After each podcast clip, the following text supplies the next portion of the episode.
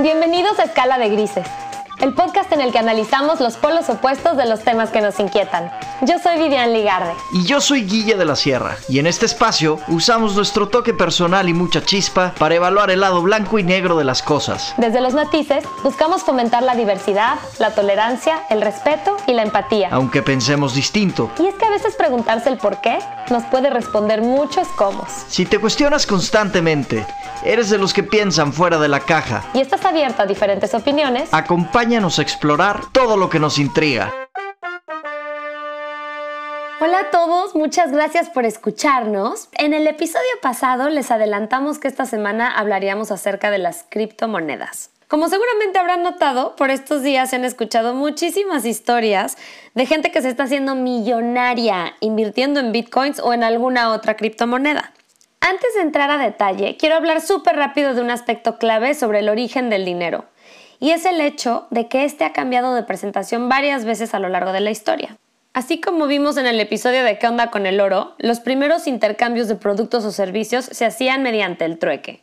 De ahí pasamos al sistema de metales preciosos, como el oro y la plata, que bueno, fue un sistema muy exitoso al transaccionarse con activos que por sí mismos tenían valor, hasta que con el tiempo migramos al papel moneda que hoy conocemos, ¿no? Pues este antecedente va a ser crucial para entender las criptomonedas, ya que pretenden ser el nuevo sistema monetario mediante el cual realicemos todos nuestros intercambios comerciales en el futuro. Y la verdad es que están creciendo tanto que consideramos muy oportuno hablar de ellas el día de hoy. Así es que, ok, ¿qué onda, Guille? ¿Cómo estás? ¿Qué onda, Vips? pues súper bien, muchas gracias. No, ya en serio, sí estoy emocionado de hablar por fin de este tema que hemos venido aplazando algunas semanas. Sí, sí, sí. Precisamente porque queríamos esperarnos a tocar antes otros temas como el del oro. Pero bueno, me gustó mucho tu introducción y yo nada más añadiría que los principales puntos sobre los que vamos a hablar hoy son, en primer lugar, pues qué es una criptomoneda, ¿no? Después vamos a hablar del Bitcoin y por qué es tan relevante esta criptomoneda. Luego vamos a ver qué tiene que ver blockchain en todo esto y cómo funciona esta tecnología de la cual tanto se está hablando. Luego hablaremos, yo creo que brevemente, de algunas otras criptomonedas que existen y para qué sirven, que es muy interesante también. Les vamos a contar detalles curiosos de todo este mundillo de las criptodivisas. Y bueno, como siempre, vamos a darles nuestro punto de vista sobre estos instrumentos que últimamente están siendo súper utilizados, sobre todo como herramientas de inversión. Y han provocado que mucha gente esté perdiendo su dinero, aunque también muchas otras personas están haciendo multimillonarias. Pero bueno, Viv, si quieres empecemos de una vez. Bueno. Cuéntanos qué son las criptomonedas. Bueno, Guille, primero que nada es necesario entender a las criptomonedas como un sistema monetario digital. Es decir, no tienen un valor por el material del que están hechas o por su utilidad física, sino porque así todos lo convenimos, ¿ok? Ajá. Es muy similar a lo que ocurre hoy con el dinero que conocemos. O sea, si te pones a pensar, la diferencia entre un billete de 100 dólares y un papel que diga 100 dólares con lápiz es que todo un sistema formado por personas e instituciones somos los que nos ponemos de acuerdo para decir que el billete tiene valor y que el simple papel con el texto en el lápiz, pues no, ¿ok? Ya. Bueno, pues con las criptomonedas ocurre exactamente lo mismo. Ajá. Y en este caso, para saber el valor de cualquiera de ellas, hay que observar su comportamiento en el mercado y ver su importancia, ya que mientras más personas estén interesadas en comprarlas, pues más valiosas son. Ok. Así como sucede, por ejemplo, en las subastas. O sea, mientras más interesada esté una persona en un artículo, pues más dinero obviamente está dispuesta a pagar por él. Claro. Entonces, bueno, se les llama criptomonedas por su naturaleza justamente encriptada. Ajá. Es decir, son monedas digitales que están protegidas por un sistema de codificación, ¿ok? Ok. Esta característica las convierte en un sistema monetario muy, muy atractivo, pues porque es prácticamente imposible de alterar o de hackear o algo así, bueno, que le hagan tranza, pues porque no está controlado por ningún banco o por ningún gobierno, ¿ok? Entonces, este componente de altísima seguridad que ofrecen Ajá. es una de las principales diferencias respecto al sistema monetario actual, ya que, bueno, con las divisas tradicionales que conocemos como como el peso, el dólar, el euro, etcétera, etcétera, pues cada vez que queremos hacer una transacción, esta transacción debe de ser aprobada y realizada sí o sí por una institución bancaria. Ya. Entonces, si te pones a pensar, esa institución bancaria podría ser de repente hackeada o entre comillas asaltada o incluso, no sé, prestarse a cualquier tipo de fraude, ¿no? Claro. Y bueno, con las criptomonedas eso no ocurre porque operan en un sistema de transacciones que está descentralizado. Ok. Este sistema se conoce como blockchain, que en español literalmente significa cadena de bloques. Sí, ahí Vips, y perdón que te interrumpa, pero nada más rápido antes de que entres a detalle en lo que es blockchain, déjame decir una cosita. Sí, sí, sí. La razón principal por la cual un compadre al que se le conoce como Satoshi Nakamoto creó la primera criptodivisa que fue Bitcoin y junto con él la tecnología blockchain es por tres razones principales. En primer lugar, porque quería crear un sistema monetario totalmente independiente de los gobiernos. Es decir, que ni los gobernantes de turno, ni los presidentes, ni nadie pudieran tener alguna injerencia en él. Entonces, de esta forma, se garantizaría que cuando en un país llegara a la presidencia no sé, un populista de turno como lo que estamos viendo en varios países, este no tuviera forma de ponerse a imprimir dinero como loco para impulsar programas disque sociales. Entonces, de esta manera, la moneda no perdería su valor nunca. Siempre la gente podría asegurarse de no perder poder adquisitivo de alguna forma. Exacto. Bueno, en segundo lugar, esta tecnología se planteó pensando que no dependiéramos nunca más de un banco o un sistema de pagos como lo pueden ser hoy Visa o Mastercard. ¿Y por qué? Porque lo que tú dijiste, ¿no? Estas instituciones pueden ser hackeadas, son vulnerables. Sí. O sea, ten en cuenta que estamos hablando del año 2008, cuando todo esto se creó. O sea, en plena crisis financiera, donde los bancos hicieron una bola de porquerías y los gobiernos salieron a su rescate imprimiendo dinero como locos que después pues nos pasa factura a la ciudadanía. Entonces, este hartazgo fue justamente lo que llevó a esta gente que creó blockchain y que creó Bitcoin a hacer este sistema monetario. Entonces, bueno, en tercer lugar, otra de las razones por las que se creó fue para garantizar el completo anonimato de las personas que hiciéramos transacciones a través de ese sistema. Entonces, hoy, por ejemplo, si haces una compra por internet, toda tu información queda registrada en el sistema. Claro. Porque esa información es necesaria que la proporciones para que validen las operaciones. Sí, sí, sí. Entonces, usando una moneda digital como Bitcoin y a través de la tecnología blockchain, no se necesitaría proporcionar nada.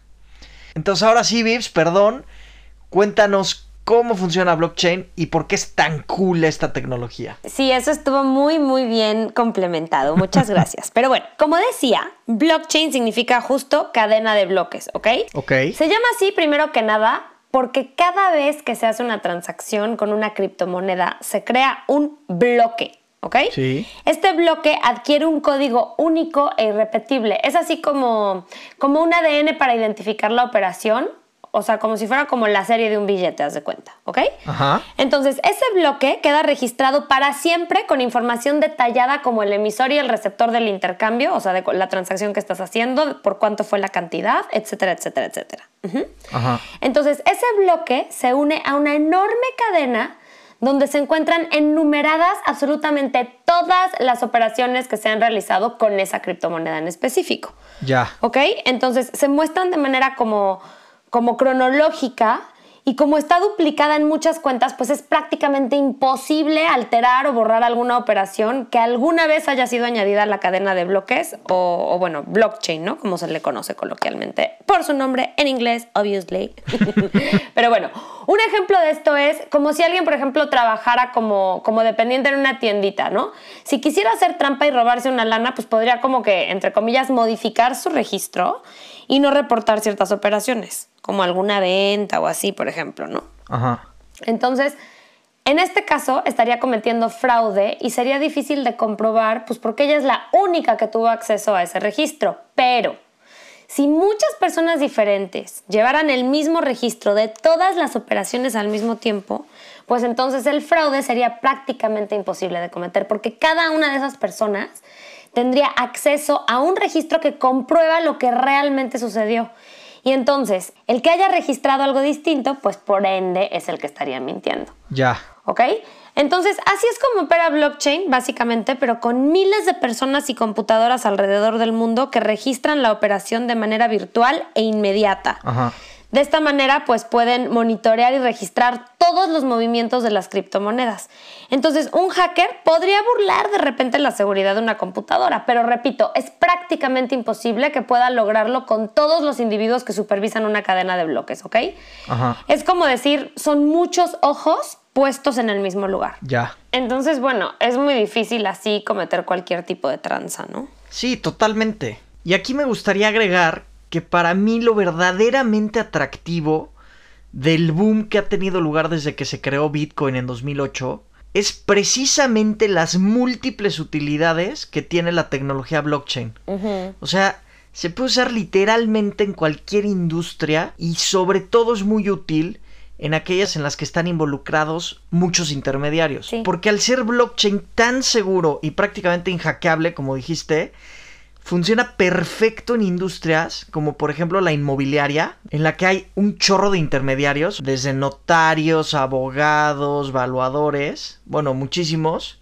Porque con blockchain ya no sería necesario contratar a nadie Claro. que certifique la autenticidad de los documentos que presentas o las condiciones de la casa que se está vendiendo o comprando.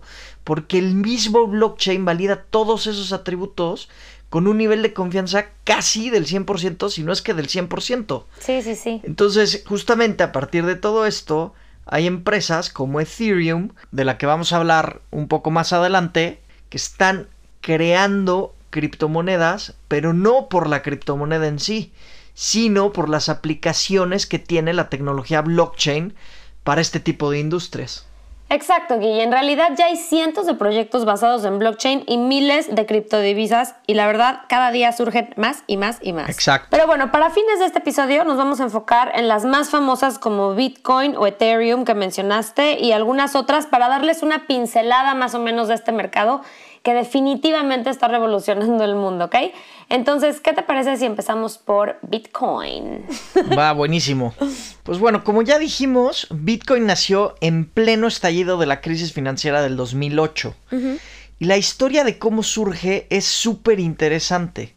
Porque haz de cuenta que en esa época estaba muy de moda todo lo que tenía que ver con encriptación de archivos digitales, protocolos de codificación, algoritmos y demás, ¿no? O sea, cosas así como muy técnicas de los amantes de la computación y la criptografía. Ok.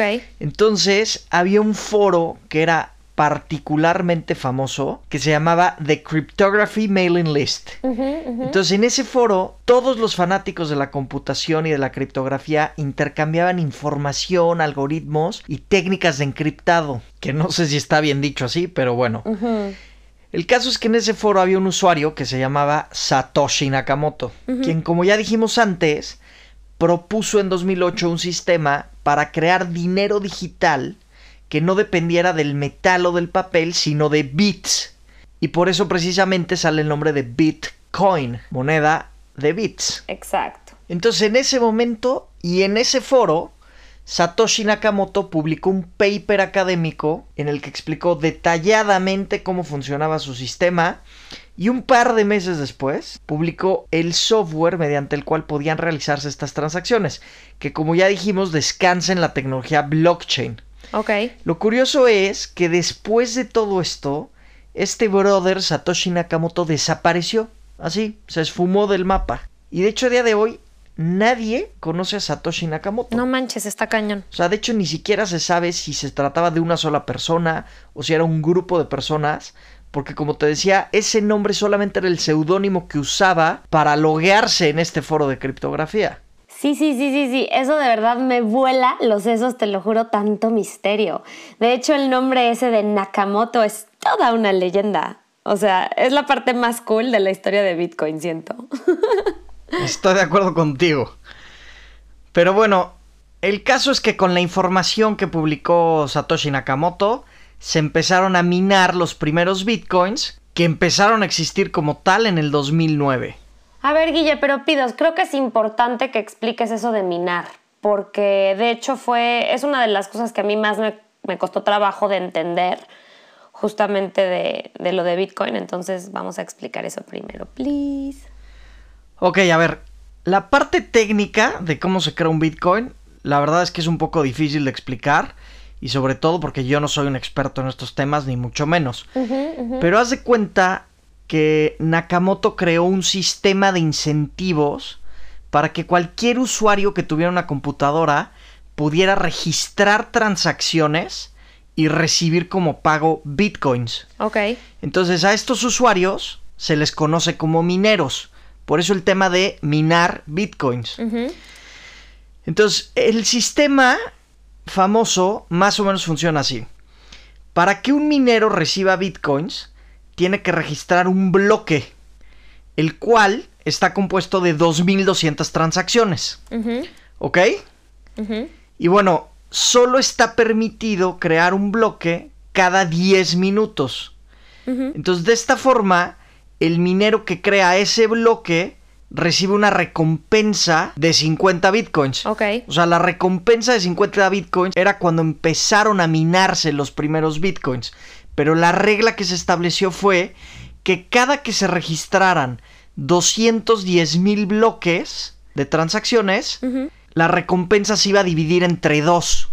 Entonces ahora, o sea, 10 años después o un poquito más de que se minaran los primeros bitcoins, esa recompensa ya es solo de 12 bitcoins por bloque.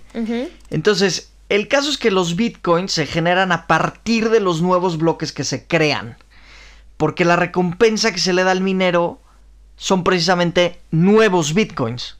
Es decir, que la única forma de generar bitcoins totalmente nuevos es minándolos. Sí, exacto. Pero ¿qué pasa? Hay un detalle muy importante y es que las reglas establecen que el número máximo de bitcoins que se van a poder minar en la historia es de 21 millones de bitcoins. Y actualmente ya vamos como en 17 millones. Y por eso existe una tremenda competencia a nivel mundial por minarlos. Ok. Hay muchísimos mineros en todo el mundo tratando de ser ellos los, los que generen estos últimos bitcoins que se van a generar. Sí. Y como ya hay muchísima competencia, pues también cada vez es más difícil minarlos. Porque el sistema de blockchain tiene un grado de complejidad que se va incrementando cada vez que se minan más bitcoins. Entonces, esto está haciendo que sea cada vez más y más difícil minarlos porque el sistema de codificación es mucho más complejo. Entonces, no sé si me expliqué bien, pero más o menos esa es la esencia de, de cómo se minan los bitcoins y por qué es tan atractivo minarlos. Sí, no, a mí esta parte de verdad que me cuesta muchísimo trabajo entenderla y como que para serte sincera, le entiendo así por arribita al tema de minarlos, pero bueno, sí sé que justamente una de las formas de obtener bitcoins es precisamente minándolos, pero también sé que bueno, la gente que quiera invertir, sabes, común y corriente normalmente, pues lo que puede hacer es comprarse en cualquier mercado de cambios digitales como Coinbase, eh, bueno, la cantidad de bitcoin que quiera. Es súper fácil, o sea, literal bajas la app Entras, te registras y pagas con dólares, creo, o con tu moneda nacional y ya, lo cambias por la moneda digital que tú prefieras. Ok. Y ahí puedes ir viendo, ¿sabes?, cómo se va moviendo el mercado. Y bueno, es importante destacar que como cualquier otro commodity que se intercambia alrededor del mundo, pues en mercados abiertos, el precio del Bitcoin y de cualquier moneda digital depende obviamente pues de la oferta y de la demanda, ¿no? Como la cantidad de Bitcoin en el mercado es finita, pues el precio está ligado obviously a su demanda. Exacto. A mí, por ejemplo, me parece impresionante cómo los primeros bitcoins que se minaron en 2009 valían 1.309 bitcoins por dólar. No mames. O que luego en mayo de 2010, cuando se hizo la primera transacción real usando bitcoins, una persona de Florida pagó 10.000 bitcoins para comprarse una pizza de Papa John's que costaba 25 dólares en ese entonces. Wow.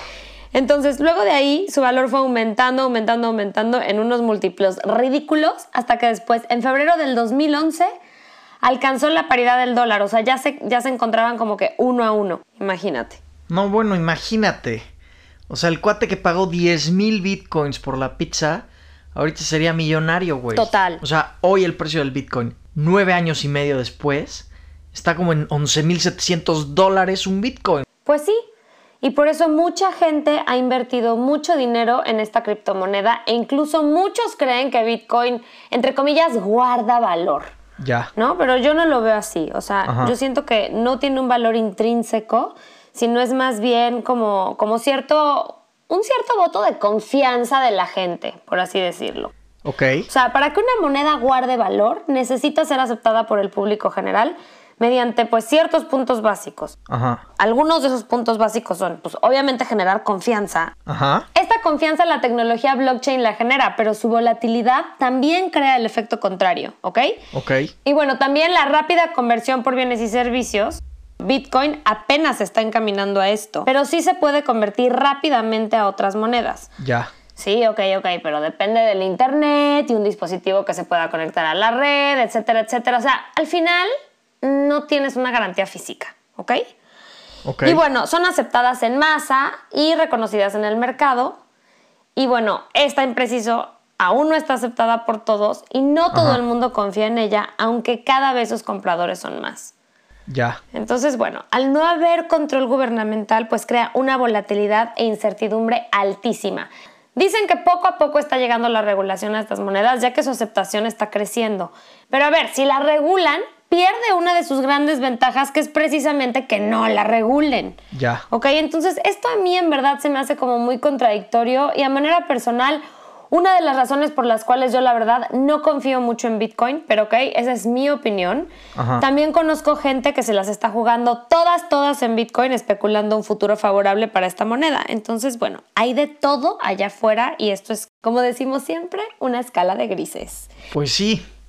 Y de hecho uno de los argumentos más fuertes en contra de Bitcoin es que al ser una moneda descentralizada y que no está regulada, se ha utilizado mucho para operaciones delictivas como comprar armas, tráfico de personas, lavado de dinero, vaya, todas las cosas que puedes hacer en la Deep Web.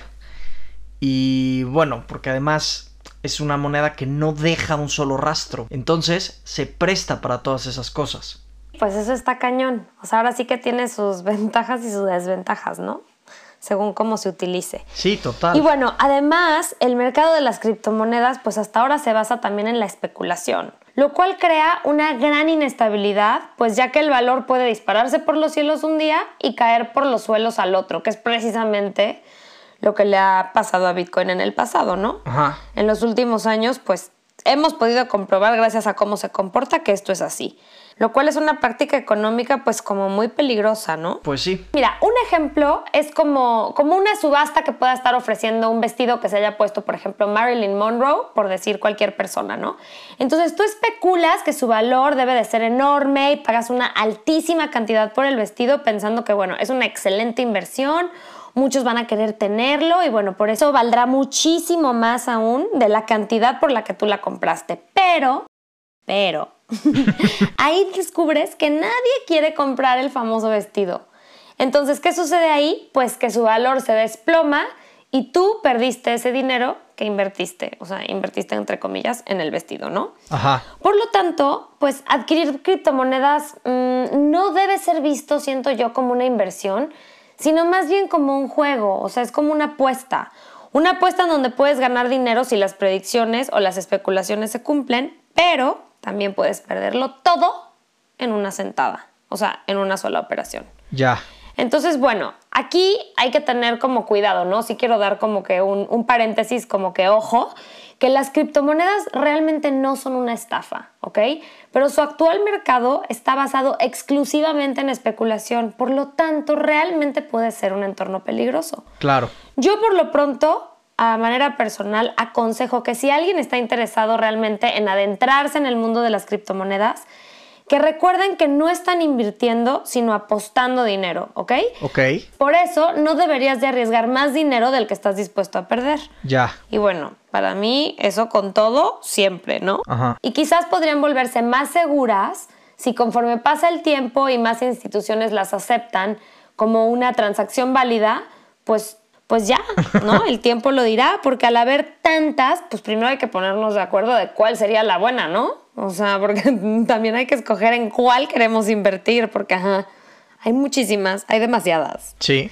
Entonces, bueno, por eso considero que conservar nuestros ahorros en una forma de dinero físico, como es el oro, por ejemplo, puede ser mejor en esos tiempos de incertidumbre. Y esa es mi muy humilde opinión al respecto. Bueno, Vips, yo entiendo perfecto cuando hablas de los peligros de las criptomonedas. Y créeme que además estoy de acuerdo contigo con todos tus argumentos y todo lo que has dicho sobre la especulación. Pero siento que eso solo aplica en criptomonedas del estilo del Bitcoin. Bueno, sí, sí, sí, tienes razón. Porque la realidad es que, como dijimos antes, ya hay miles de criptomonedas que no necesariamente se crearon como activo de inversión para especular, sino como una forma de aprovechar todas las ventajas que ofrece la tecnología blockchain. Y aquí quiero retomar el caso de Ethereum que comentábamos al principio, porque para mí es una empresa de verdad chingoncísima y te prometo que sin pensármelo dos veces invertiría en ella, porque creo que de verdad está haciendo cosas muy muy padres. Pero bueno, a ver, voy a explicar un poco la empresa. Ethereum se creó en 2015 y la creó un chavito ruso que se llama Vitalik Buterin, eh, que era super geek del tema de computación, amante del Bitcoin, todo el rollo de la tecnología blockchain, así lo apasionaba. Entonces le ocurrió que podría utilizar todos esos mismos sistemas de validación de blockchain, no solo para monedas, sino para un montón de cosas, como por ejemplo realizar contratos. Ok. Si volvemos al ejemplo del sector inmobiliario que había dado al principio, imagínate que queremos firmar un contrato para comprar una casa. En lugar de tener un contrato firmado en papel, con Ethereum podríamos tener un contrato virtual, pero validado y con las mismas garantías que ofrece blockchain. Entonces de esa forma podrías eliminar todas las comisiones de los intermediarios, porque ya no los necesitarías para que autentiquen la operación, porque blockchain lo hace solo. Wow. Bueno, pues esto aplica para cualquier operación de compraventa que se te ocurra que involucre un contrato. La compra de un coche, un viaje, pedir un préstamo, lo que sea. Y lo que Ethereum hace, pues es eso, ¿no? Es un sistema que está basado en blockchain y que sirve para gestionar contratos los cuales se llaman smart contracts, o sea, contratos inteligentes. Ahora, ¿cómo pagas las operaciones comerciales que están reflejadas en esos contratos? Pues con criptomonedas. Y en este caso la criptomoneda de Ethereum es el Ether, que es la segunda criptomoneda más famosa y transaccionada del mundo después de Bitcoin. Sí, sí, sí. Bueno, aquí la criptomoneda Ether también se mina como el Bitcoin, pero la diferencia es que la empresa es la que paga a los mineros por minar estos Ethers. Entonces no hay un sistema de retribución como en el caso del Bitcoin. Porque los Ethers no tienen un tope como el Bitcoin. O sea, son infinitos. Ok. Pero para lo que se usan estos Ethers es para pagar los contratos. O sea, no para especular. Entonces, por lo tanto, de cierta forma, sí tienen un valor intrínseco, ya que ese valor se lo da toda la gente que confía en los smart contracts como un medio para transaccionar. Y por lo tanto estaría confiando también en la criptomoneda con la que va a pagar las operaciones que avalan esos contratos. Entonces, por lo tanto, el valor del Ether depende de que siga existiendo demanda por contratos inteligentes. Exacto. Y créeme que con tanta burocracia que tenemos, seguro que van a seguir existiendo.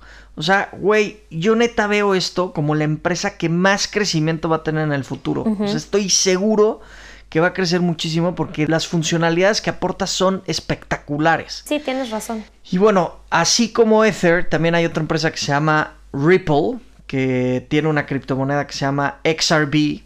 Y Ripple lo que hace es algo parecido a Ether, o sea, no son contratos, pero es una empresa que tiene una criptodivisa y para lo que se usa es para generar pagos. Ok. O sea, es una forma de hacer transferencias rápido, barato y con toda la validación de blockchain, o sea, súper seguro. Y de hecho Ripple ya lo están usando bancos como Santander o como American Express y muchos otros para hacer transferencias. Y de hecho no sé si supiste, pero hace poco se logró hacer una transferencia desde Estados Unidos a China usando Ripple y en menos de un segundo se pudo hacer la transferencia de dólares a yuanes desde Estados Unidos a China, como ya te dije.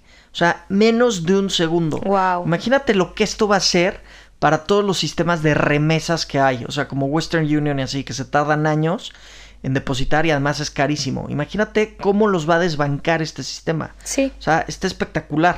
Pues sí, Guille, están súper cool todas esas criptomonedas, pero no olvidemos que realmente el mayor enemigo que enfrenta la tecnología blockchain podría llegar de la mano de la computación cuántica. Ok, de hecho ya hay investigadores rusos que han dicho que este tipo de computadoras cuánticas indican un riesgo potencial para blockchain. Y bueno, lo que sucede con las computadoras cuánticas es que pueden utilizar algoritmos específicos muchísimo más rápido que cualquier supercomputadora que exista.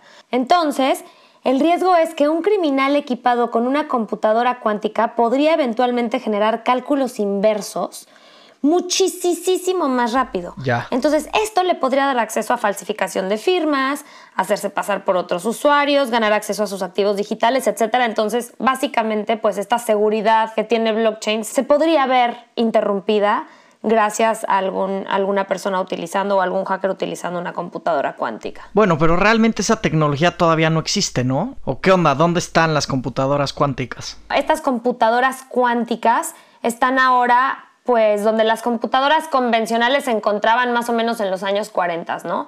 O sea, están en un punto en donde hasta necesitan refrigeración y miles de cables y son enormes. Y de verdad, o sea, necesitan temperaturas súper, súper bajas para funcionar. Ok. O sea, te estoy hablando menos 200 grados, o sea, de verdad súper, súper bajas. Y bueno, los expertos dicen que estamos realmente a muchísimos años de distancia hasta que se logre que las computadoras cuánticas puedan afectar el funcionamiento de blockchain. Ok. Hoy por hoy la realidad es que no es viable, ya que en verdad esto sería muy caro en términos de energía por los costos de refrigeración, etcétera, etcétera. Además de que, bueno, son computadoras todavía muy, muy, muy complejas de manejar. Ya. Pero bueno, o sea, de todas maneras ahí hay una alerta roja desde mi punto de vista. Pues mira, mi conclusión es que no miremos el mundo de las criptomonedas solo como Bitcoin. En realidad invertir en Bitcoin es muy arriesgado porque el precio literal se mueve por eventos especulativos, o al menos eso me parece a mí. Yo me quedaría con que hay un mundo detrás de todo esto que de verdad es fascinante y tiene muchísimo potencial tanto como para inversión como para desarrollar proyectos empresariales basados en esta tecnología, ¿no? En blockchain.